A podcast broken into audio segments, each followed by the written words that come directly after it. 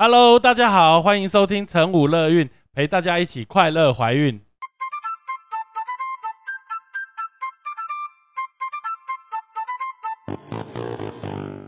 我们与来宾什么都聊，聊怀孕有的没的大小事，聊你的心情开心不开心。而聊这些最重要的是要让你知道，怀孕的你其实并不孤单，有晨武乐运陪着你一起过哦。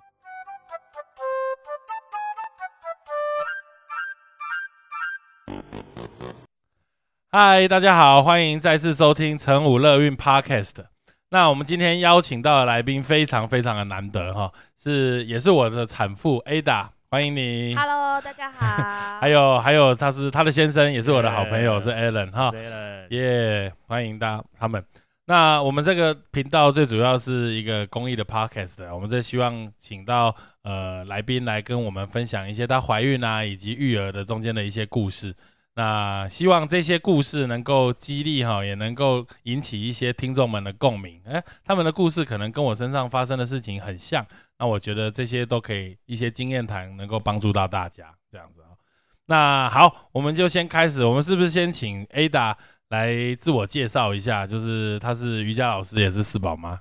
好，听到四宝妈，大家可能觉得有点可怕，就是怎么会生了四个？那最主要就是我生了四个，但是我现在实际的宝宝只有三个。啊？怎么会这样子？呃，原因就是因为我们生完老大之后，我的老大在呃两个多月的时候，因为不明原因，嗯然后变成了心衰竭。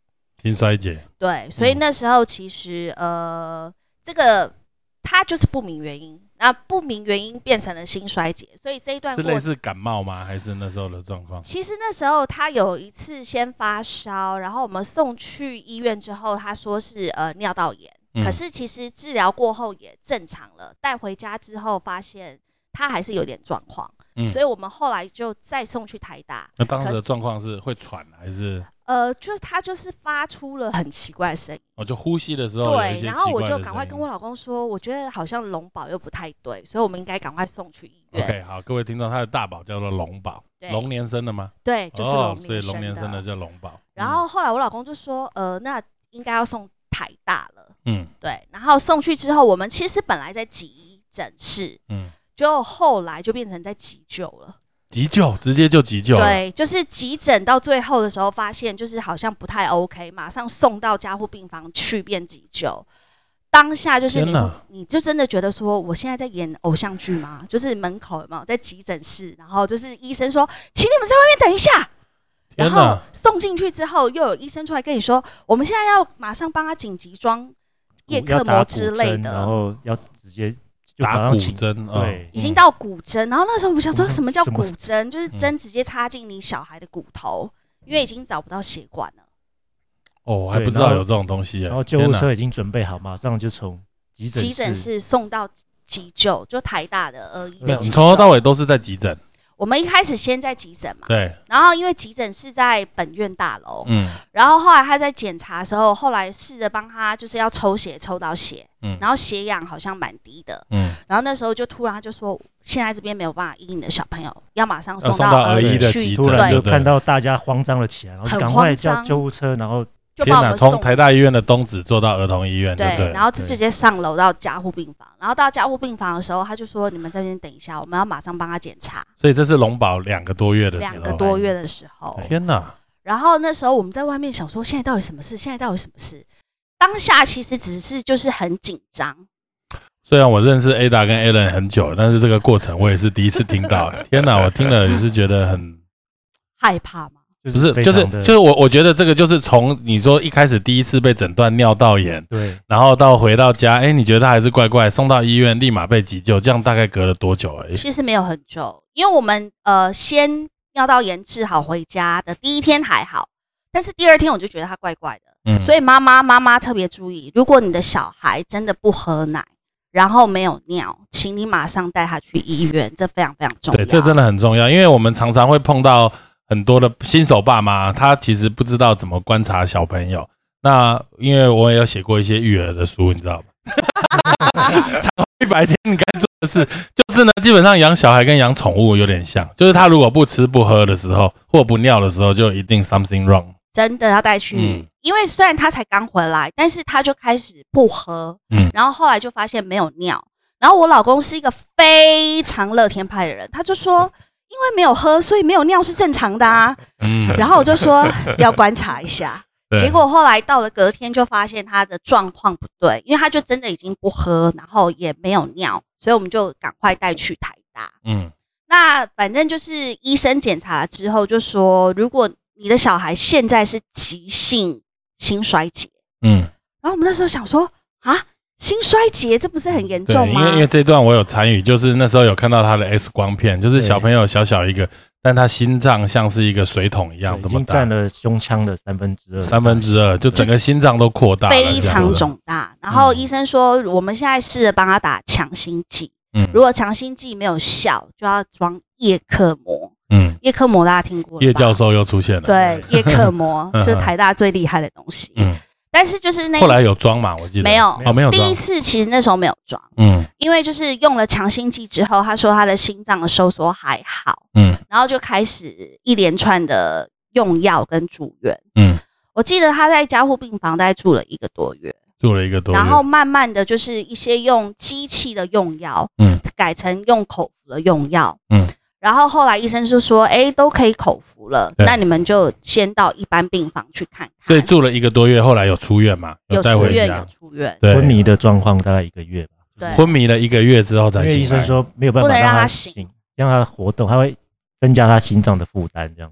天哪，那那你们这样子从生完两个多月，瞬间几乎是从天堂可以说是直接掉到地狱。是地狱，是地狱。哎呀，那当时你们你们夫妻俩会因为这件事情吵架吗？会不会，或者是因为其实很常见会碰到一个原因，就是说，哎，小孩突然出现这种状况，就开始会对，开始会找原因嘛。哎，你是不是没有好好照顾他？他感冒还是怎么样？这些东西才会变成这样。两个之间有没有什么争吵？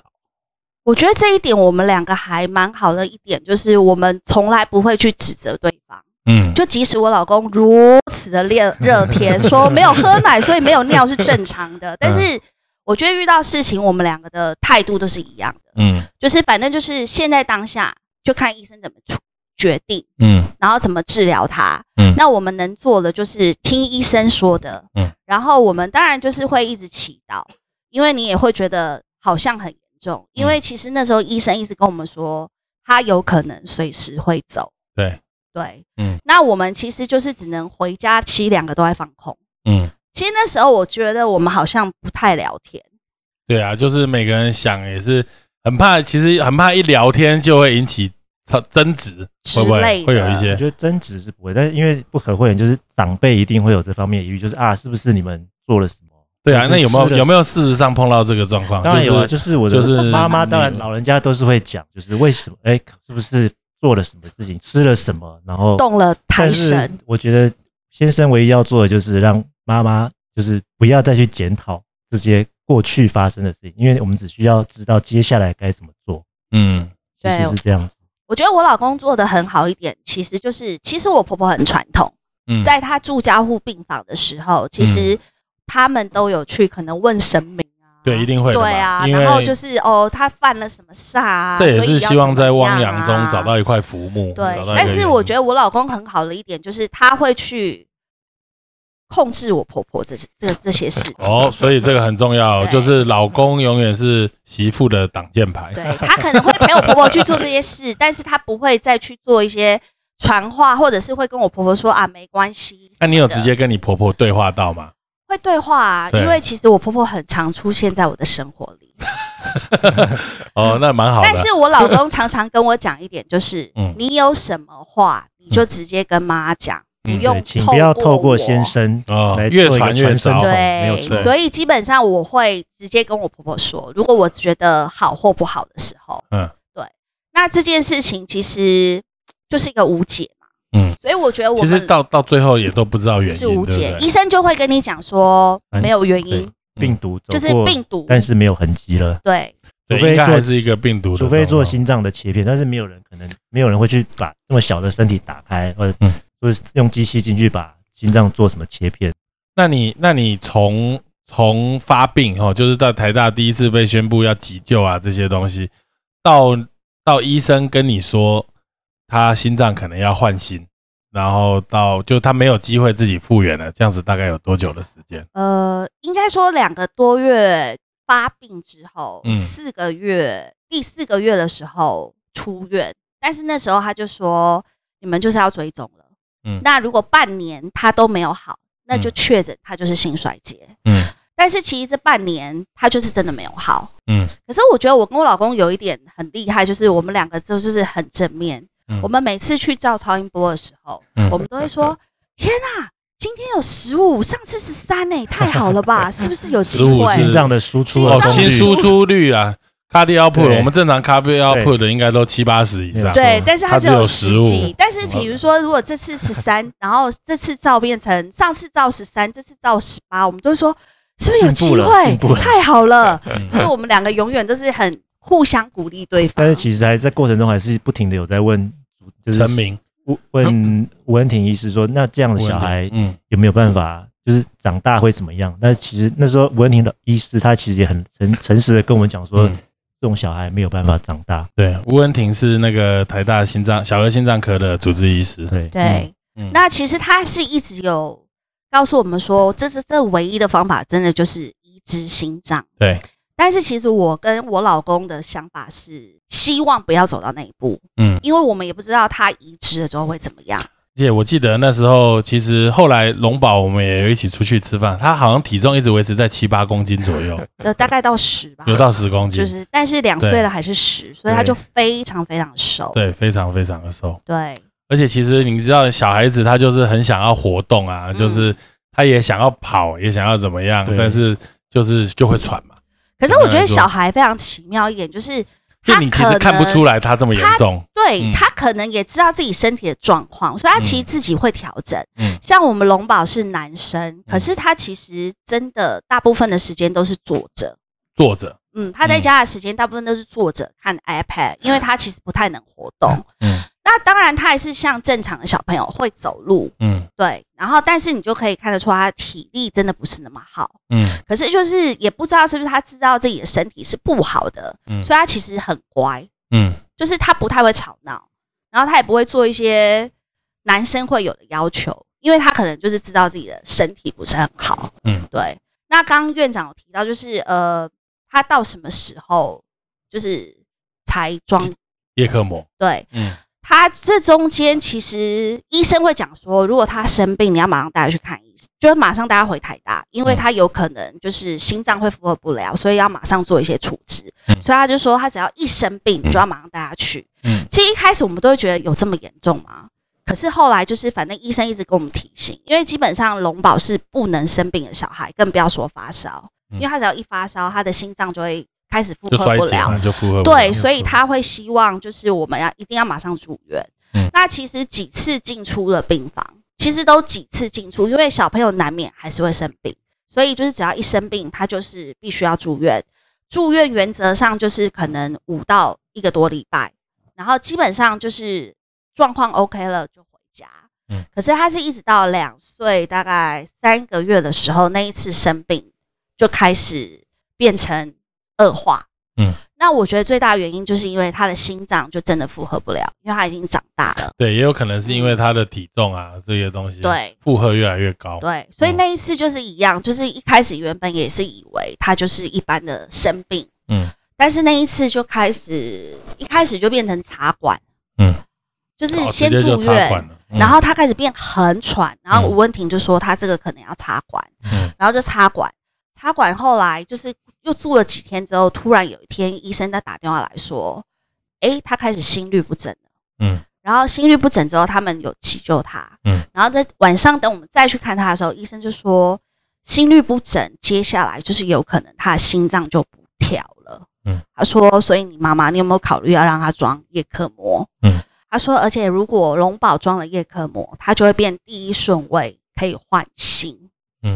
嗯，那我们那时候其实有在考虑，因为我们不想要让他走到这一步，不想让他走到这一步的理由，因为在我这样听起来，觉得换心是他唯一的机会。可是问题是你不知道他换心之后会怎么样。对，医生医生的考量都是你让他有一个机会可以活下去。对但是我们真的就只是觉得，让他到真的不行的时候就就结束吧，就是不想再增加小孩的痛苦。其实站在发父母的立场是这样子，对，这其实没有绝对对或错对。哦，就是看你们的想法。我记得你们那时候好像有、有排上那个 waiting list，是不是？可是后来医生就这样建议，他说，而且他脑是正常，嗯。所以我们就想说，好吧，那就装吧。嗯，结果装了之后，我们我跟我老公后来真的觉得，就是真的不不应该装，嗯。因为小孩太痛苦了。嗯。他其实就是变成一直让我儿子昏睡，嗯，因为他也不可能让他醒着。对，装了叶克膜。然后其实那时候可能龙宝身体状况已经不循环，本来就不好循环不好，嗯然后后来他又发现他其实有一点败血症，不到七天就手所以手指脚才就黑掉手指都黑掉那黑了之后，他就变成你的顺位就可能就后退了对，没有错。然后重点是我们跟医生说，那我们可以停止吗？嗯他就说不能停止，因为他说他的生命迹象是稳稳定对所以我不能停止他的机器。嗯，医生说我们顶多只能等到他的呃，状况变差。不是，就是那个机器的那个叫什么，就是要淘汰的那些东西必须淘汰，我们不换了，嗯，所以他的状况会越来越差，然后让他自然走掉。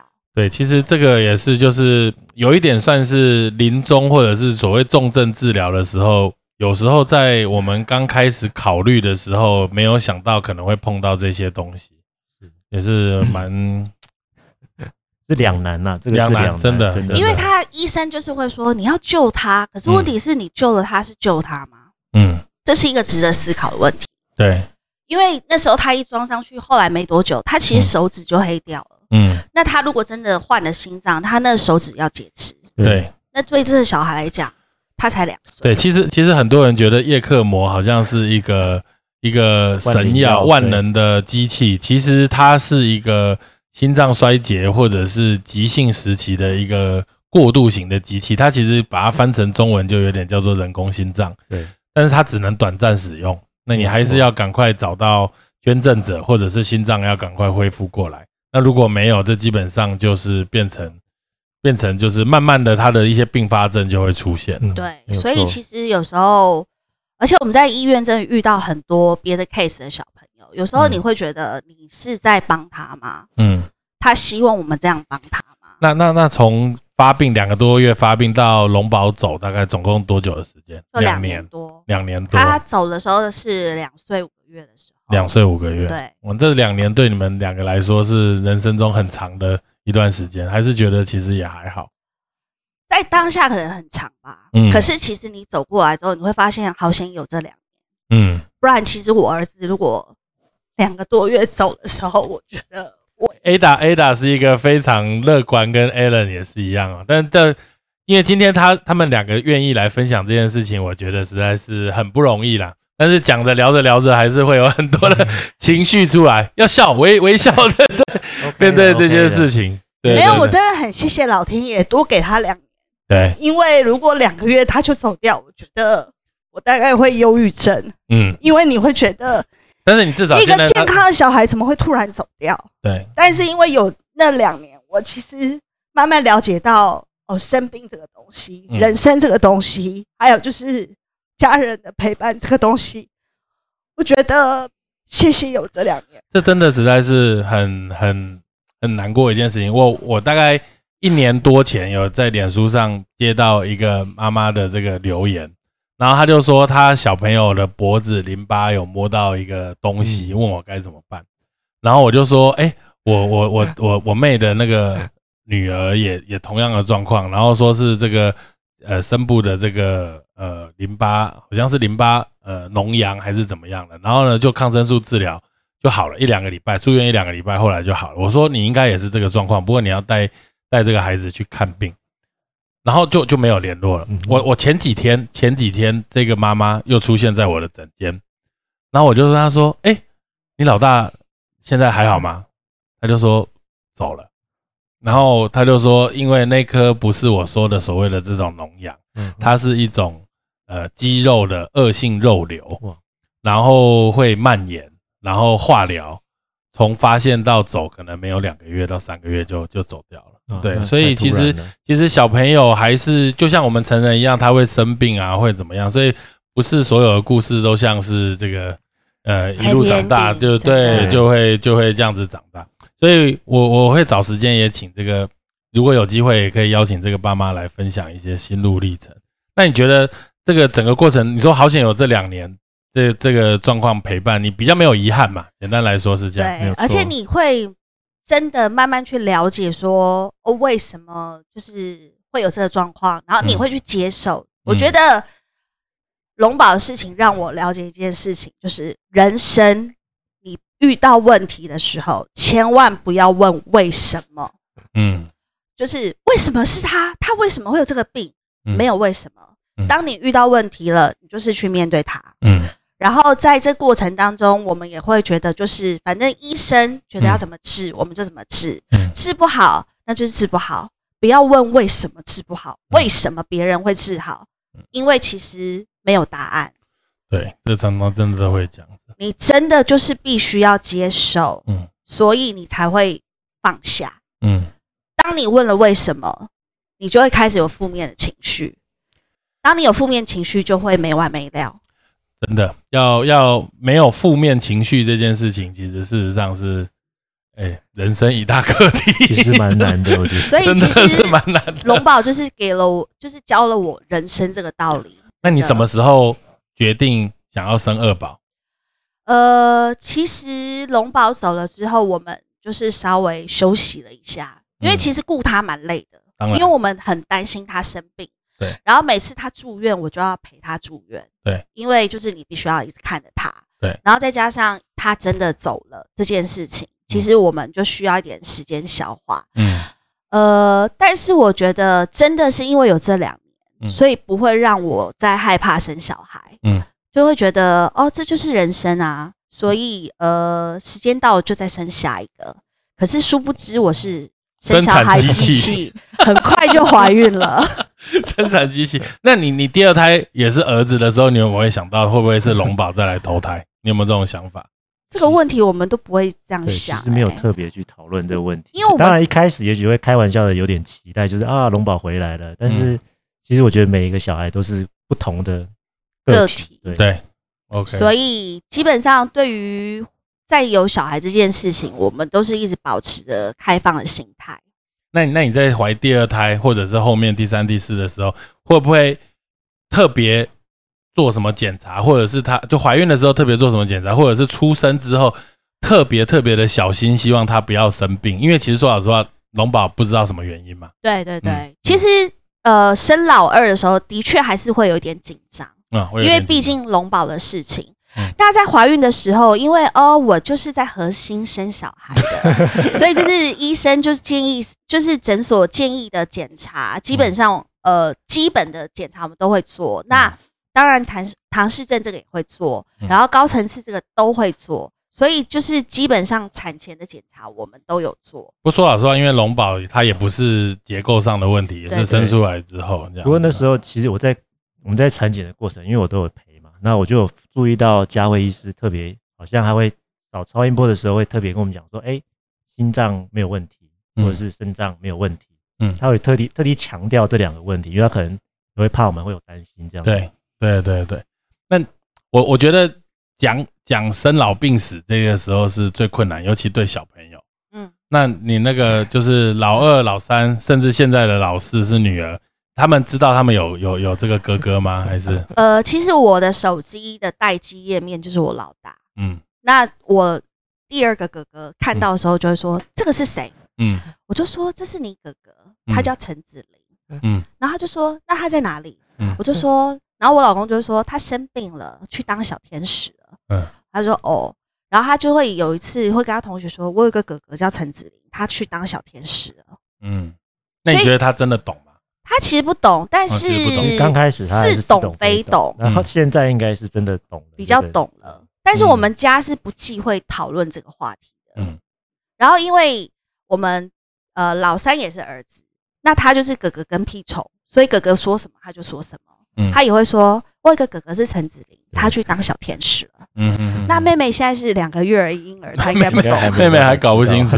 可是那那龙宝应该也是你们会会去呃，就是类似扫墓的时候会去祭拜他，或者是其怎么样？没有，其实荣其实没有宝那时候走的时候，嗯就是殡葬业就有问我们这些问题，就是你嗯要不要给他一个塔位或什么的。嗯可是因为我们会觉得是他以后的弟弟或妹妹根本就不认识他，嗯那不用不需要去增加他们的负担。嗯那我觉得人生就是这样子，反正你就化为尘土。嗯所以其实我们也没有真的帮他买个塔位，或是把他嗯买一个骨灰坛把它嗯供起来。嗯，基本上我们就是把它火化了，就这样。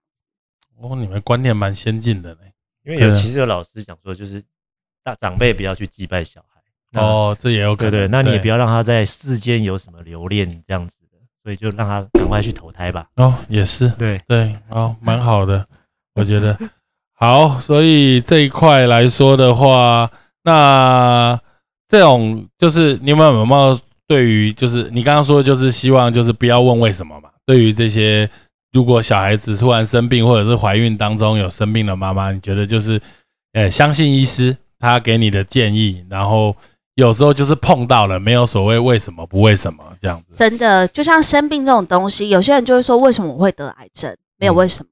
嗯你应该去好好面对这个问题，改变嗯你的生活方式，不管是饮食，或者是面对事情的态度，或者是呃运动的方式。嗯我觉得其实就是不要问为什么，嗯然后再就是真的去问医生。嗯因为我有时候会看苏一宁医生的那个脸书，嗯，他们有些人很喜欢网络问诊，你为什么不能挂号直接去问医生呢？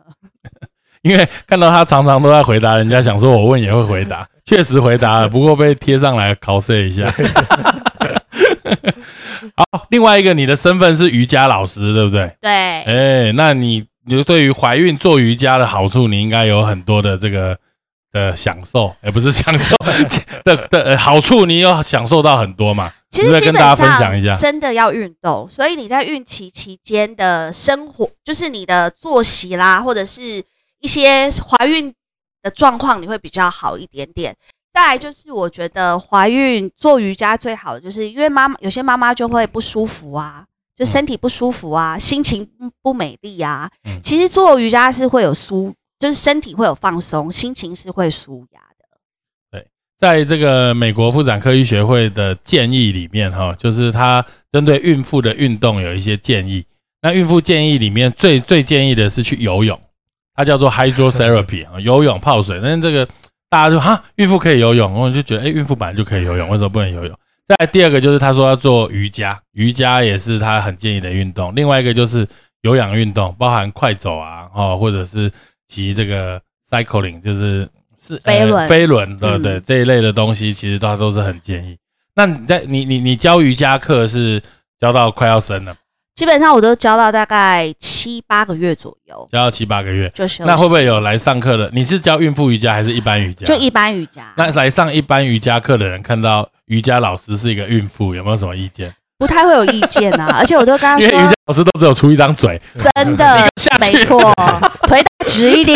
是然后自己都做在那。对，基本上我觉得对于大家来讲，就是运动的好处，不管是哪一种领域都很需要。嗯年轻人、老人，或者是受伤的人，或是怀孕的人，其实我觉得瑜伽是一个非常温和的方式，嗯，蛮建议大家可以去试试的。对。那你对孕妇瑜伽有没有遇到一些人对你有很多，就是会有质疑或者是抨击？基本上，因为我在我们公司教蛮久了，所以嗯其实还好。也都还 OK。而且我觉得会来瑜伽会馆的人，就是蛮接受瑜伽的。对，会不会会不会有这种，就是会来的人都觉得孕妇做瑜伽理所当然，对，但是一些酸民或者是乡民酸嘴 臭嘴，就是他根本自己也没在做瑜伽，这边意见很多，所以他也不会接触我。对对，OK。那你看到网络上一些攻击孕妇做运动的，你会不会有一些反应？我觉得就是时代在变，你的脑袋也跟着变。嗯，诶，这句话蛮好的、哦。所以时代变成怎么样？时代变成就是 你要变通，哦，要变通，要接受运动就对了，就是跟养小孩一样，就是忽略他们就好了，要忽略他们不。需要去反击。好，哎，养小孩，讲到养小孩，心态很重要。就是你觉得你在养老二、老三，哦，就是或者是现在的女儿上面来说的话，会不会受到龙岛的一些龙宝的一些想法而有不一样？因为我觉得你们是蛮乐观、蛮自由的，在让他们自由发展，没错，就是搞得一团乱这样子，对，好棒哦！真的，因为我龙宝是儿子，后来生了两个也是儿子，然后最近生的这个是女儿，所以嗯前面两个儿子又很近。嗯，那我们的想法就是没有，你三个都很近了，三个都很近连 生四个。生产机器，嗯基本上我们会觉得养小孩就是不要配合小孩，嗯小孩来配合我们。哎、可是很、诶这个跟有有些人就是说要把小孩当成就是跟你一样，比如说吃饭是我们大家一起吃饭，不是我大人陪你一起吃饭。对，就所以我就说小孩配合我们，不是我们配合你。嗯，我们哦照顾你。一样的概念，我们，基本的照顾要照顾你，但是是你来配合我们，不是我们配合。就是吃饭的时候是大家一起吃饭，不是我今天陪你吃饭。对，那然后在我们家就是规矩最重要，规矩。就是爸妈讲的话你要做到，啊，真的吗？真的那，我看一团乱，是不是？还好啦，乱中有序。乱中有序。对，那有没有什么 p e b l 因为你现在等于养三个嘛，而且嗯就我所知，你们其实没有特别太多的帮手。没有？就我跟我老公，对，就你们两个二打三，二打。三。对，对，原则上就是把老大顾好，哦哦，然后大的就会去管小的，哦，真的，而且他他这样子很有也很有成就感。对，嗯，而且重点是因为我们老二就是呃，应该说老三，反正他就是哥哥跟屁虫，嗯嗯，所以哥哥做什么他就会做什么。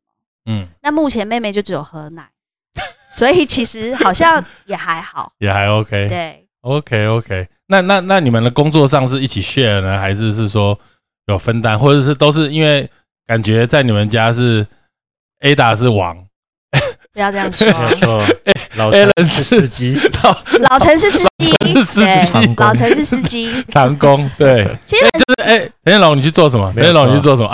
我都说，哎，今天几点几分你要做什么？儿子等一下要做什么事？你要接了之后去干嘛干嘛？嗯对。但是我们原则上就是，呃，现在就是反正接送就是司机老陈的事，嗯然后家里的家务就是可能因为现在还有月嫂啦，但是嗯原则上如果没有月嫂，就是煮饭是我，嗯洗碗就是他，OK，还是有一些分工。扫地清洁然后扫地清洁是他，然后可能洗衣服就是我，那你们有育儿上面有吵过架吗？很少哎、哦，真的哦我觉很不，容易哎。我觉得教小孩一件事情就是他在骂的时候，你在在旁边就闭嘴，哦，真的，嗯。嗯，然后等他骂完之后，晚上我再骂他。对，说你不要一直恐吓我的儿子，所以你们的意思就是说，不要在小孩面前争吵，对，而且态度要一致没有，就是 我觉得就是我们对于教小孩就是有一个共识，就是我们两个的原则是一样的。对，也不要让小孩觉得爸爸在骂我，然后妈妈在帮我讲话，我可以去找妈妈。哦，对对，其实这个很重要哦，感觉好像让他有靠山，所以其其实基本上就是一致炮口对外了，对要检讨晚上再说。对，晚上我再处理爸爸。OK OK，了解。人称生产机器的你，还想要再继续生吗？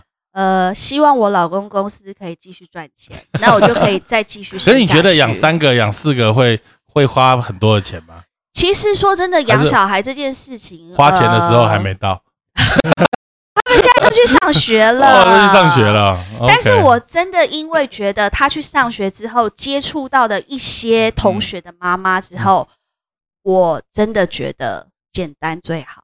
嗯因为他们的爸妈都是属于会想让他们念体制外的学校，或是美国学校，嗯或是欧洲学校，嗯所以基本上那个花费是很大的。嗯那当然，因为他们可能家境也不错，嗯可是我会觉得是你不要帮小孩想太多。嗯，对，这是很重要。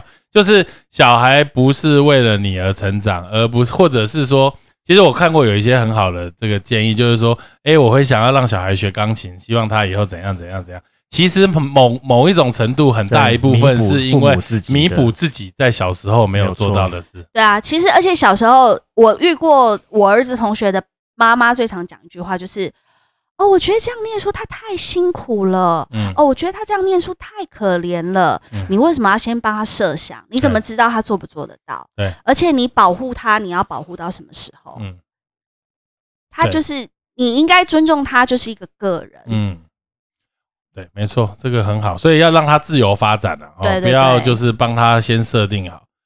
那你还有想要再继续生吗？哦，刚刚有讲，就是说如果呃，刚好最近发生一件事情，所以又有在思考这个问题。发生什么事，就是家里有长辈生病了，嗯。但是长辈生了三个小孩，嗯。那三个小孩其实都结婚了，嗯。但是两个有小孩，一个没有小孩，所以生病的长辈就是先由没有生小孩的那个小孩去照顾。嗯。可是你想想看，他都生了三个小孩，但是只有一个小孩有空。嗯。那如果三个小孩都没有空呢？嗯，所以其实我真的觉得小孩可以生就多生几个。因为你在脸书上有写过一句话，我觉得蛮好的，就是说手足是我能够留给孩子最大的财富，希望你们要互相珍珍珍惜然后然后就继续吵下去吧，因为我对说你家一团乱真的，真的。哦，所以你觉得你的想法是要生就多生几个？其实有时候生一个的人，他停住的原因，就是因为他会觉得说，哦，我花这个钱，花那个钱，怎样嗯。怎样怎样。嗯。可是当你在生第二个的时候，你自然钱的的分配就会又不一样。嗯，所以你也不用去担心钱的问题，因为当你在生到第三个的时候，你分配又会不一样，所以你也不用担心钱不够。而且老人家最喜欢说，小孩帮你带财来你这个想法就是船到桥头自然直。呀，不要想就对了，但船如果没有到桥头就抛锚了。不知道该怎么从这后面推一下。好了，我们我们相信哦，生命到来都有它的意义啦啊、看有看似对你们来说，看似有一些悲伤的事情，其实对于你们两个来说，其实做了一个很好的转念，就是蛮正向的。所以其实我我觉得龙宝带给你们人生一个很不一样的经历。对于未来哈，因为龙宝可能只有陪伴你们两年五个月，但是他带给你们未来二十年、三十年，甚至将来他的弟弟妹妹都有很大的启发。我觉得小没有错，大一点的时候，你们会跟跟两个儿子跟女儿会讲龙宝的故事吗？会真的啊懂，事一点的时候而且我会带小孩一起去参加基金会的活动。哦，对对对，人真的不要身在福中不知福。真的真的，因为我我们做了看，到有更多没有办法，其实我我是觉得不不要贩卖悲情啦，就是我我是永远都是觉得，就是其实过得快不快乐跟你有没有钱没有关系，是心境。心境好，就很多人说，哎，我林松，我觉得你好像很忙，但是其实我觉得我一点都不忙。虽然我看起来很忙，有时候看起来很累，但是其实我觉得内心是蛮 蛮充实跟蛮踏实的。长乐。对对对对对。好，最后我还是以 Ada 他在脸书上面写的一个话来作为一个结论，我觉得蛮好的，就是他可能每天也都是很开心，会很累啊。他就说每天都是在喜泪当中度过哈，喜是欢喜，泪是疲累哈，不可能搞不好也是眼泪了哈。这些喜泪就会拼凑成每一个片段，组成我们的人生。然后最主要是因为有老公老陈啊，然后这个小陈，小陈、小小陈还有女儿哈，这个的陪伴哈，是喜是泪都要一起走，非常好的一段话。谢谢。对，今天非常感谢 Ada 跟 Alan 来接受我们的访问，因为我觉得要能够敞开心胸跟大家谈一个孩子健康出生，然后悲伤离世这件事情，真的很不容易。我们也希望有更多我的产妇在这方面，不管好的坏的，我们都希望能够在这个 podcast 中跟大家分享。我觉得会对于很多人会有一些帮助跟启发。谢谢大家。好，谢谢，谢谢，今天谢谢，谢谢。耶。